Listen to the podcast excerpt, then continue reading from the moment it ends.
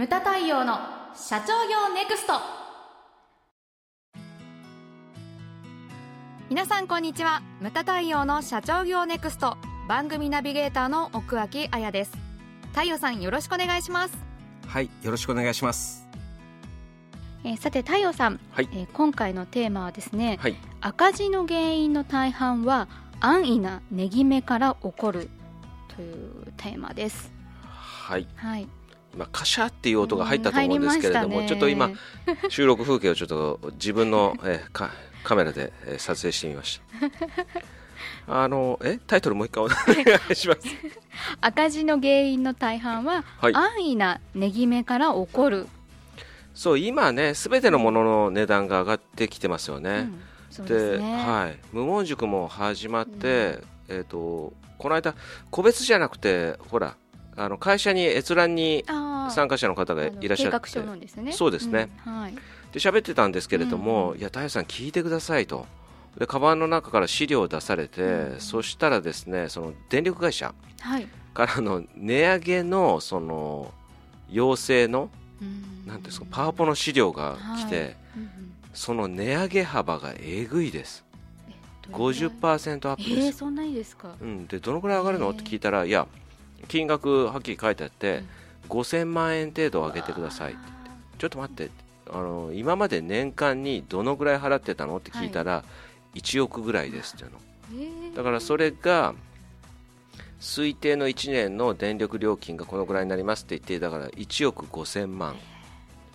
これで5000万上がってその中小企業で利益出ますかっていう話になってくるわけですよね。はいで赤字にはならないんですけれども、であまりにもちょっと値上げ幅がひどいんで、はい。うんあのまあ、こう現在進行形で交渉中とはおっしゃってたんですけれども、えーまあ、値上げの方向っていうのはこれまた間違いないと、間違いないですね、うん。うん。でも、まあ、ここでね頑張ってやってたら、そのまあ、メッキなんですけれども、はい。参入してくる会社っていうのもああんまりないと思うんですよね。確かにそうですよね。むしろその辞めちゃうっていうか、うんうん。だから残存者利益的な感じええ。でそこに仕事が来るっていうのもね、うん。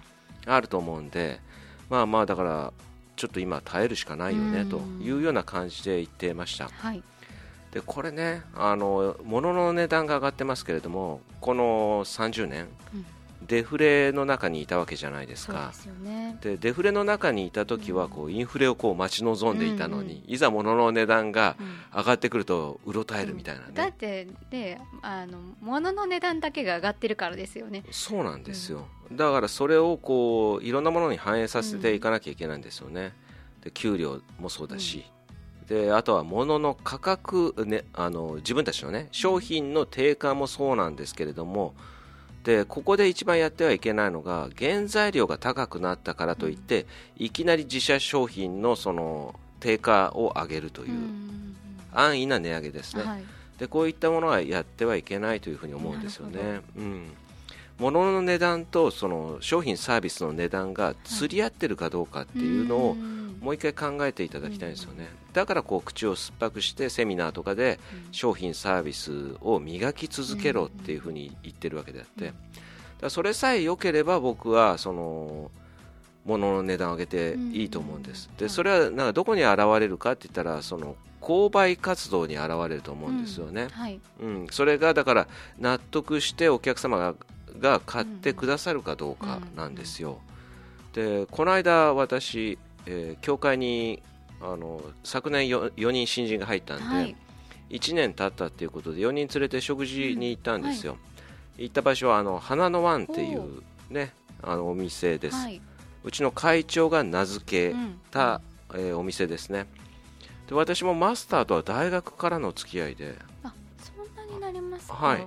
ほらスキーをやってたからお茶の水にスキー用品買いに行くっていうとおうじゃあ太陽お昼でも一緒に食べようかって言って昔マスターが働いてた仁王っていう店ええに連れてってもらってたんですね。うん。あの鉄板焼き屋なんですけれども、で、えっと、マスターのお兄さんがオーナーででそこでだから自分はシェフとして鉄板焼きを焼いてたんだけれどもあの今回その独立するということでなんかお店の名前を先生考えてくださいって言って、うちの会長に言ったらしいんですね、でうちの会長はほらは働いてた店が仁王っていう名前だったから、ええ仁王像の仁王ですね、だからそういう名前でいいと思って、あの花の湾っていうこう、はい。お花の花に、はい。乃木坂の野に、うん。お椀の湾ですねっていう名前をつけたら実はイタリアンだ。でその時に和風っぽいですよね。そう。あのなんていうのちゃんとね習字のあの紙にそのはい。筆で書いてうん毛筆で、でそれを渡した時にちょっと複雑な気分だったらしいんだけど マスターが。でもその今はすごい気に入ってるって言ってね。うん。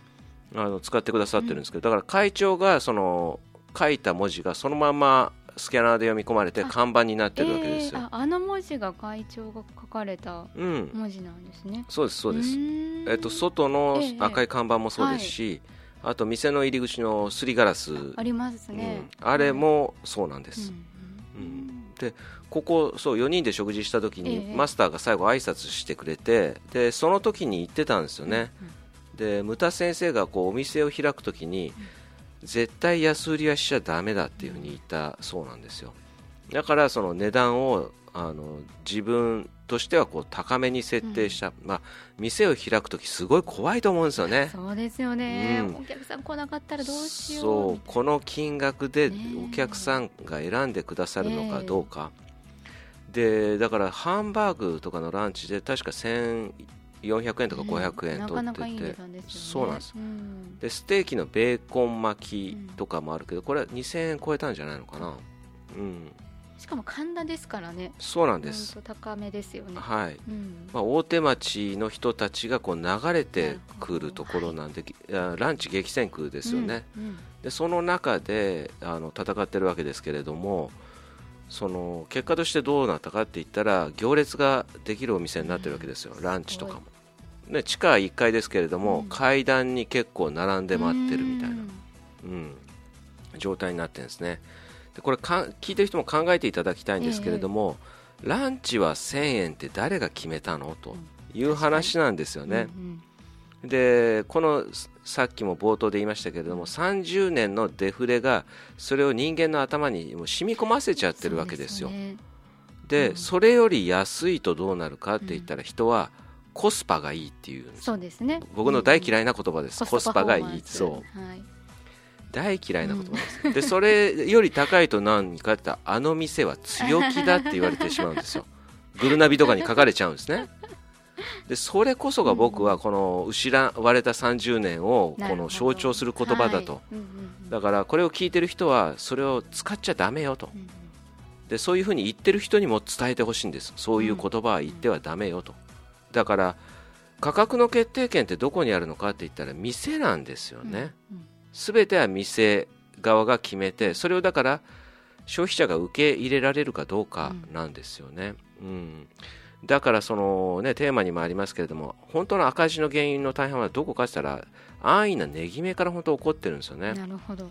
だからあそう言ってました。あのおかげで花の湾のマスターはうん。強気な値段をしたおかげで今原材料が上がってもうちはもうびくともしてないんですって本当に良かったっていうふうにおっしゃってるんですよ、うん。そこなんですよね。なるほどだからデフレ思想にこううん惑わされずに、あくまでもその適正価格っていうのを追求してほしいということですよね。うんでうんそう強気の値段って言ってぼったくりではないんですよ、うんうん。適正ですからね。そう、ん。それでもお客様が選んでくださるんです。ね、うん。それでも食べたいって言って行列ができてるわけですから、それがあの値段だというふうに思うんですよね、うん。皆さんもだからその値段値段って経営そのものだと思うんですよそうね。本当に一番大事って言っても過言ではないうん。ところですようね。ん、これが全てを決めるとうん思いますので、ぜひともその自分の、ね、思想とかを価格に反映させる、そういうようなつもりで、ね、物の値段、商品の値段、サービスの値段っていうのを決めていただきたいなっていうふうに思いますね。じゃあ、あやちゃんは、はい。なんて言うんだろうな、その物を買うとき、まあ、今ね、食の話をしたけれども、はい。化粧品でも何でもいいんですけれども、うんそのほら他の何同じこう商品から比べて高いんだけれども買っちゃうとかってそういうのない、あそれ今化粧品のお話で言うと、うん。まあ、スキンケア用品なんですけど、私あのすごい敏感肌でうん。合うものが少なくて、うん。であのほほとんどのそのスキンケア用品にはグリセリンっていう成分が入ってるんですけどはい。